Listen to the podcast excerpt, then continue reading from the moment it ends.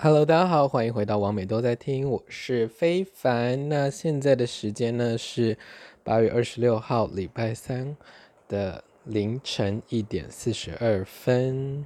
最近都有点晚睡哦，嗯，大概都两点才睡。然后我想说，睡前跟大家聊聊天，毕竟我也快一个礼拜没有更新了。Oh my god，王美都在听，变成王美都没更新。那嗯。最近觉得好像纷纷扰扰的 social media 真的是少看一点为妙哦，就是每次看就觉得好像要跟人家吵起来这样子。Anyway，那今天就来回顾一下签书会的事情好了。上礼拜五跟上礼拜天呢，我去了台中基地他们搬的新家，还有。诶，高雄莲潭旁边的大事件剧场，他们旗下经营的 My Time 咖啡，那办了两场签书会，分别是台中场跟高雄场。那台中场还蛮感人的，下面的听众大概是一二三四五六七八个人吧，那加上工作人员大概十二十五个左右这样子。那女神特别安排了一个 主持人给我，是他们的志工，他们家小朋友，我有见过面，所以其实聊得还算热络这样子。他就有跟我事前打打广告，也不是打广告，打强心针，说，诶，我们小朋友想要来训练一下口才，这样子，就是未来如果担任志工的话，口才好的话，可以担任主持人嘛。我就说好哦，但是他就是口条不好，我会生气哦，我会打人哦，所以他就本来想说要玩个小游戏哦，就是那个叫什么，要有什么生气卡是不是？好像就是可以处罚三次这样，然后他那天就拿了一个超巨大的假屌。那假屌应该有我的手前臂那么长哦，可能三十三四十公分。那粗度呢，大概是大瓶的那个活益比菲多，大瓶的那个优先配，反正大瓶优酪乳的那种感觉。假屌真的很大欸，他说就是如果我有中途觉得不爽的话，就拿那个假屌打那个 打那个主持人。然后他们旁边还准备了四杯非常酸的那个叫什么？柠檬水不是柠檬汁，他们现挤的。我有试喝一口，真的很酸。那不是，还不是用那个，不是用那个，那叫什么化学柠檬调的，是调真的柠檬哦。所以其实 我想说，诶，补充维他命 C。他说就是我打他一次呢，他就要喝一杯这个柠檬水哦，就是是蛮可爱的这样子。那但那个夹角真的有够臭的耶，就是那种那叫什么？呃，细胶的味道，天哪，真的是闻起来很不舒服，很臭，细胶臭这样子。那他问了很多问题哦，我有看他做的笔记，比如说，呃，最简单就是一些为什么写这本书啊，然后里面的一些篇幅啊，就是里面最瞎的一篇这样子。然后现场也卖了十本吧，就是有一些预购的，然后有一些临时来的听众这样子。那也很感谢佩佩儿跟柏松，还有山大王、山大王摄影帮我这次下去拍了很多照片，然后还跟我一起就是呃小小的游玩一下台中跟高雄这样子啊。那这次去高雄、台中也呃去了两家酒吧，然后都不是 gay bar 哦，就是我想说呃想要去就是酒好喝的酒吧，所以呢就是去有。查了一下 Google，然后问一下当地的朋友有什么酒吧这样子。那台中的那个时候，其实我们本来想去一楼，但是那个时候去那个没有座位了，所以我们去到这一家叫做骚包吗？对，叫做骚包，就是你很骚包的那个骚包。它在红点文旅旁边哦，靠还蛮靠近那个叫第四信用合作社的，对，距路程没有很远。那算是一个小小而美的酒吧啦，它大概有一二三四五六七八，大概十五个位置而已，十五二十个位置，蛮小的，空间不大。但是，呃，服务人员非常的，我觉得服务很好哦。它光吧台大概就有三个人吧，然后外场就有两个，这样小小的空间就有那么多的服务人员，这样那。调酒也都蛮用心的，喝的整个感觉非常舒服。但是如果想要去这家骚包酒吧的话呢，诶，建议就是要先定位啦，因为真的是那时候真的是竟然还可以拉到四个位置给我们。然后我记得台中的那个来的朋友，他们的提问都还蛮有深度的，像呃有一位。呃，看起来就是读很多书的人，他就问说，为什么没有写书序哦？他说，呃，一般大部分的书都有书序嘛，可能甚至现在还有推荐序。那在书的末页呢，可能还会有，比如说感谢或者是尾声之类的，然后还会有目录。那其实我这本书，呃，纪念性质大于就是严肃的那种出版啦，所以。自序的部分、创作理念的部分呢，跟一些引言的部分，我想很多都在我的 YouTube 有介绍了。就是比如说 BB 嗨放啊，或者是 Podcast 也有讲了。就是每一篇念故事的时候，都有跟大家讲说这几篇在干嘛。然后，诶，Podcast 我想应该也提过很多次为什么要写这本书了。那粉丝团的文字都有。所以我想说，现在是毕竟是一个 social media 的时代嘛。那第一，我觉得这本书是纪念性质大于大于就是那种很认很严肃的出版啦。那第二是，我想就是大家可以用不同的方式了解这本书。你不一定要用看的，你可以就是看粉丝团的连载电脑的，你可以看真实呃纸本的书，你也可以听听 podcast，听听我聊聊这些姓氏，听听我创作就好了。所以就是。大概是一个替代方案啦，毕竟现在这个科技的科技发达的时代嘛，对不对？那那个时候台中场也有聊到那个被 Uber 拒载的这件事情哦，然后这位同一个呃来宾呢，他就是有提到说，如果当时 Uber 司机是很客气，但是呢表明说。他就是不想要在我们的话，比如说是因为我们的身份，我们有扮装的身份，不想在我们的话，那我会不会还是一样生气？那我的回应是，呃，今天我不管他这个 Uber 司机他的个人的原因啦，就是不管他的喜好为何，但是。那个 Uber 的公司就是有很明确的反歧视的政策哦，你不能因为人家的身体的残疾呀，不能因为他是障碍者，不能因为他有那个导盲犬，不能因为他行动不便，不能因为任何的弱势或者是个人的喜好而拒载乘客哦。今天不是说。我们态度不佳，我们呕吐，我们闹事，我们大吵大闹，破坏人家的车子，我们就只是一般的搭乘，只是我们的装扮特别的不一样而已哦。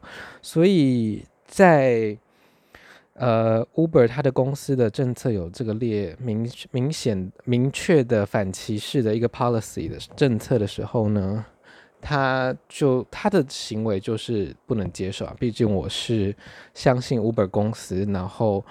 诶，去使用它的服务嘛，所以这不会是我期望呃收到的一个结果，不不会是我期望收到的一个服务的的内容哦。所以就算是他再客气的，然后要因为表明了，因为我的不管是呃外表也好，不装扮也好，性倾向也好，呃气质也好，呃要拒绝服务我的话，我都是不能接受的哦。那我也跟这位。呃，来宾讲说，我今天宁愿他就是取消，但是随便找一个借口，比如说随便讲好了，呃，家里死人啊，临时要去接女儿啊，或者是哦家里突然有急事，真的不能在，然后就按取消，那就好啦。就是我们就想说，，OK，你有事这样子，其实这很好解决。那我们真的很生气的点就是。他就是睁眼说瞎话嘛，就是他说哦，这个太短了，不能再会取消。但偏偏我的那个手机就显示说行程开始，那他的手机也没关静音，然后呢，GPS 也叫他要要就是往该去的地方哦，就是请左转，请呃请右转，请右转这样子。所以就是一个当下被抓到他在说谎的感觉，那感觉真的是非常的差哦。对啊，所以 Uber 的事情就到这边。那详细的 详细的事件的始末呢，我有在那个粉丝团。当天回去的时候，我在 FB 的粉丝团有直播。那有真的有兴趣再去追这件事，可以看直播。我也有写那个贴文，这样 po 文。那其实就这样子啦，因为 Uber 后续呢，他就是打算，他就是会说会诶调查这件事情。那他也不会公开给我，因为就是会保护双方的隐私哦。所以其实。我也没有办法追踪后续，那只会这样子。那一开始其实收到的讯息就是，哦，我们很遗憾发生这件事，我们会跟车队反映这样子。对啊，所以就就这样子喽。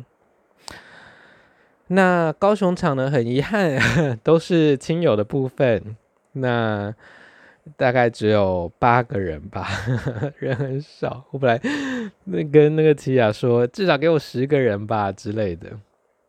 他说：“好啦，算了算了算了，就这样吧。”那蛮感人的是有两呃，有一个朋友他是长期有看我的 FB 跟 IG 哦，然后他特地从台南骑车下来，那还带着他的另一半，他的呃现在交往的另一半，就是一起过来这样子。我觉得真的超感人的，就是有一种网友见面会的感觉哦，真的是很感人哦。然后台中场。有另外一位，就是也是从网友变成有一起在派对认识的朋友，嘎拉子也感谢他，因为他说他台北场没有参加到，特地从那个台北到台中来参参加哦，然后还给我很可爱的那个诶干燥花的礼物，就是还有手写的小卡，他字非常漂亮，而且就是。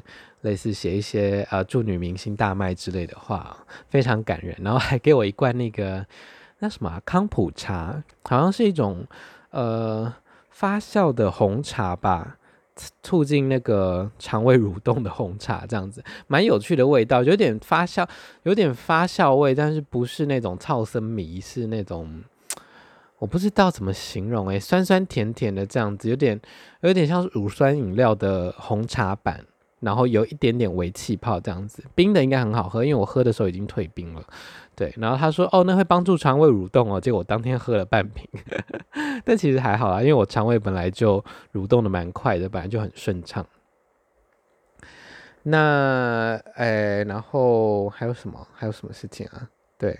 上礼拜的那个签书会大概就是这样子，然后没想到台中场可以聊两个两个小时，诶，真的是很能聊。这样我觉得现场气氛也蛮不错的。然后台中基地的那个他们的新家真的是蛮漂亮的，总共有三层楼加一个地下室这样子，那整理得很像那个咖啡厅那样子，觉得。有需要呃在地的服务的话，或者是一些同志社群的话，都可以去台中基地。那地址的话，就直接搜寻台中基地就可以喽。台中基地，基地是那个呃军事基地的那个基地，秘密基地的基地。然后顺便广告一下好了，台中同志游行是十一月底吧。哎，十一月中，十一月中，那他们的募资已经开跑了。台中同志游行的募资已经开跑喽，大概还有二十三天左右吧。然后他们目前的进度是蛮落后的话，目前好像目标二十万，目前只有五万而已，所以大概只有呃二十五趴，只有两成五这样子。所以希望大家多多支持台中同志游行。那其他地方的游行，像高雄应该已经有一半了。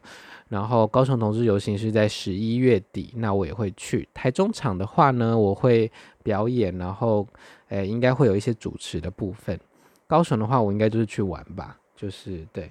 那高雄的话，目前募资也在进行中，高雄同志游行目前进行到一半了吧，所以诶有兴趣乐捐的话呢，也欢迎去赞助我们的台中游行跟高雄游行。那如果你是企业主的话呢，你是商家的话，你想要赞助呃大笔的金额，然后想要有曝光的话呢，他们也有呃专案可以跟你们介绍，那就直接私讯他们就好了，你们就可以不用透过那个募资网站，直接去私讯台中同志游行跟高雄同志游行的部分，因为他们两个游行应该都会有，哎，那个叫什么？园游会，台中的游行是在台中车站嘛，去年就有园游会，今年应该也有。那高雄同志游游行也是，他们就是会有摊位这样，所以企业的商家的曝光跟呃合作宣传的部分，可以直接私讯他们，呃做比较大笔的赞助，那他们会有不同的方案，比如说帮你呃印在背板上啊，然后诶比如说。志工会别你们的一些标志或徽章啊，或者是现场发放，诶、商家合作的文宣或商品哦，所以这都是可以直接去接洽的，他们都会有公关的人员。啊，我好像在做，我好像在做游行一样。那其实高同游的内部的呃工作人员也跟我说，其实他们九月就会开始找。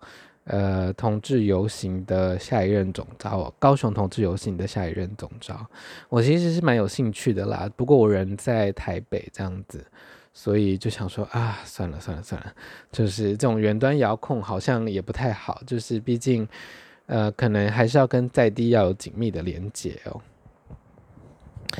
呃，讲到游行，就来讲一讲游行的事情好了。我觉得。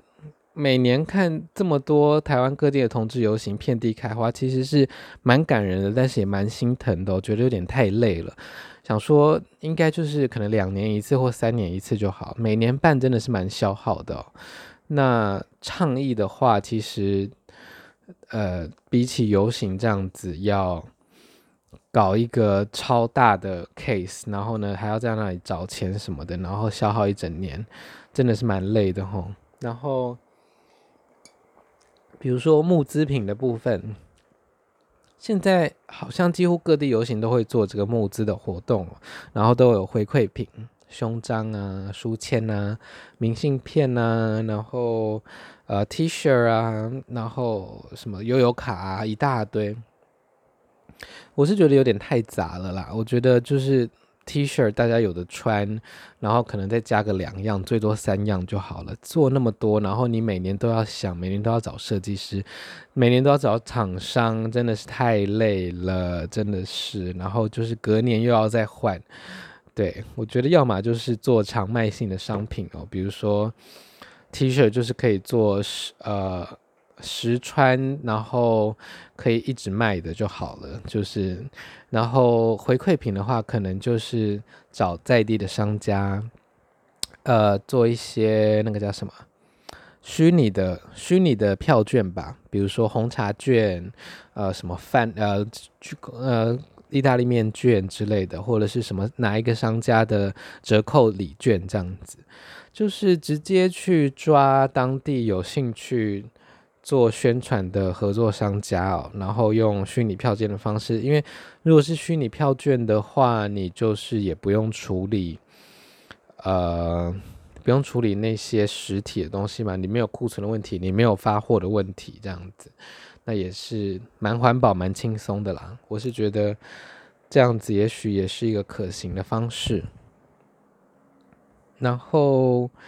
还有就是工作人员的组成跟工作方法，还有财务报表等等的这些事情呢，可能就是公开透明化，让之后想要参加游行筹备的人可以更好的知道大概的走向跟更好工作的衔接。那最重要的就是因为它是捐钱的活动嘛，它是非盈利的活动，所以这样子大家的捐款呢也比较不会有疑虑，这样子。那据说台北同志游行，呃，大概九月吗？还是十月？九月，他们反正就是他们今年也要开线上募资啦，所以呃，就是蛮为其他游行担心的。就是如果大家都去捐北同游，然后他们就一直超标，那其他人就 高雄跟台中还有台东好像也还没达标嘛，台东还剩三万，所以。希望大家还是以就是没有达标的为主。那我相信北同游呢，以他们的人气，绝对是不缺钱啦。对，他们是一定可以达标的。北同游不达标的话，那就是也也完了。对，不过倒是蛮蛮惊讶，他们今年会开那个募资的，因为他们的财务就是呃。至少我参加过的这几年都没有听到财务的一些消息哦，所以就是不知道他们财务的状况到底怎么样这样子。好，那大概就这样吧，这样也讲了二十分钟。嗯、至于线上同志游行的部分呢，明年说不定我还会再做。如果这个疫情的 再继续这样下去的话，我觉得线上同志游行真的今年做起来虽然很累，但是也很有成就感，也蛮好玩的。我有想过说，如果明年再做的话，就干脆就用预录的好了。但是又有朋友跟我回馈说，呃，预录的话就变得很像节目哦，就那我就做 YouTube 就好了，就不用用这个搞一个线上同志游行。所以可能直播还是比较有游行的感觉，比较有参与感哦，比较有即时的感觉。那但可能就不会像是今年那样三连续三小时的直播，可能就是把它拆分。呃，来宾可能会少一点，然后有呃时间可能也会短一点，但是会拆更多的时段哦。像今年我就是加了一个周间节目嘛，就是暖场节目。呃，线上同志游行的前面几天，就是大概五天都有不同的主题，然后搞一个小时这样子，所以可能会更多变。也许可以搞一个一个月的线上同志游行哦，就是每天都有直播见面，也不错。那今年的线上同志游行也有很多的赞助商哦，也也是蛮讶异的，而且很多都是最后两个礼拜、三个礼拜才突然进来说要赞助，所以也很感谢他们。讲到游行啊，差点忘记了，呃，跨性别游行今年也会举办哦。那因为去年同志热线有承接台北同志游行嘛，所以跨性别游行是只有跨性别小组内部的人在筹措哦，所以去年就是人力比较吃紧一点。今年呢，因为热线在台北同志游行不是筹办单位嘛，所以应该可以期待会有更多的人力来帮忙我们的跨性别游行。那跨性别游行会在。台北同志游行的前一天晚上，那去年是在西门町，今年应该也可能会在西门町哦，所以我也蛮期待我们的跨性别游行。我觉得去年真的是蛮成功的，我以为就是可能就热线的人来而已，殊不知大概有两三千人哦，所以蛮壮观的，能够在西门町的街区这样子占了一整个车道哦，然后一堆跨性别这样出，跟支持跨性别的人这样出来游行。觉得是蛮感人的啦，然后真的是很好玩，而且在呃第一就是是在西门町的街区，所以非常热闹，然后可以随时冲去买饮料。然后第二呢，是因为是晚上的时间，没有很不是那种半夜，就是可能六七点七八点我记得，所以晚上是蛮凉爽的，比起就是在白天的同志游行，所以跨性别游行整个的。感觉哦，我是觉得蛮蛮好玩，然后又蛮不错的，至少 生理来生理上来说，对不对？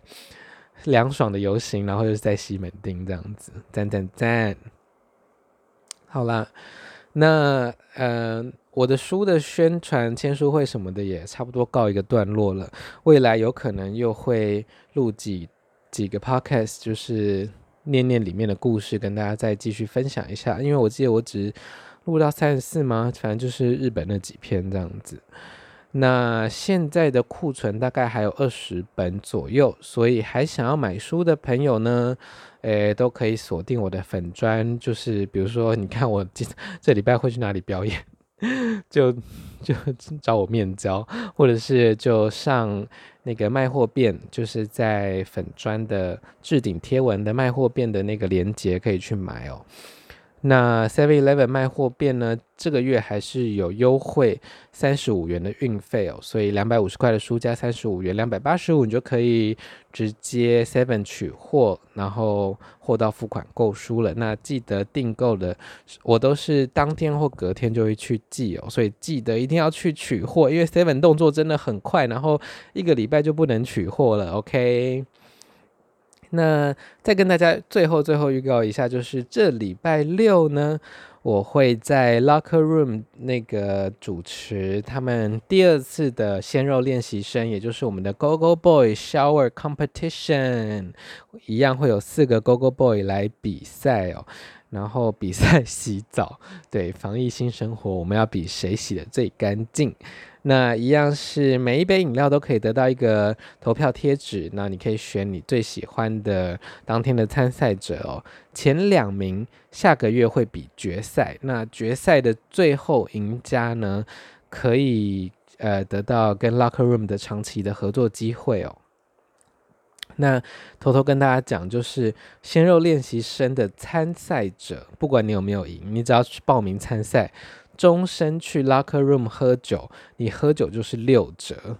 哎，没错，他们老板开的支票是这样子，所以，哎，想要秀的，然后想要喝酒便宜的，都可以再去报名哦。他们这样，呃，第一次办了三三个月嘛，就是每个月一次。那之后不知道还会不会再调整？对，蛮期待他们未来的发发展的。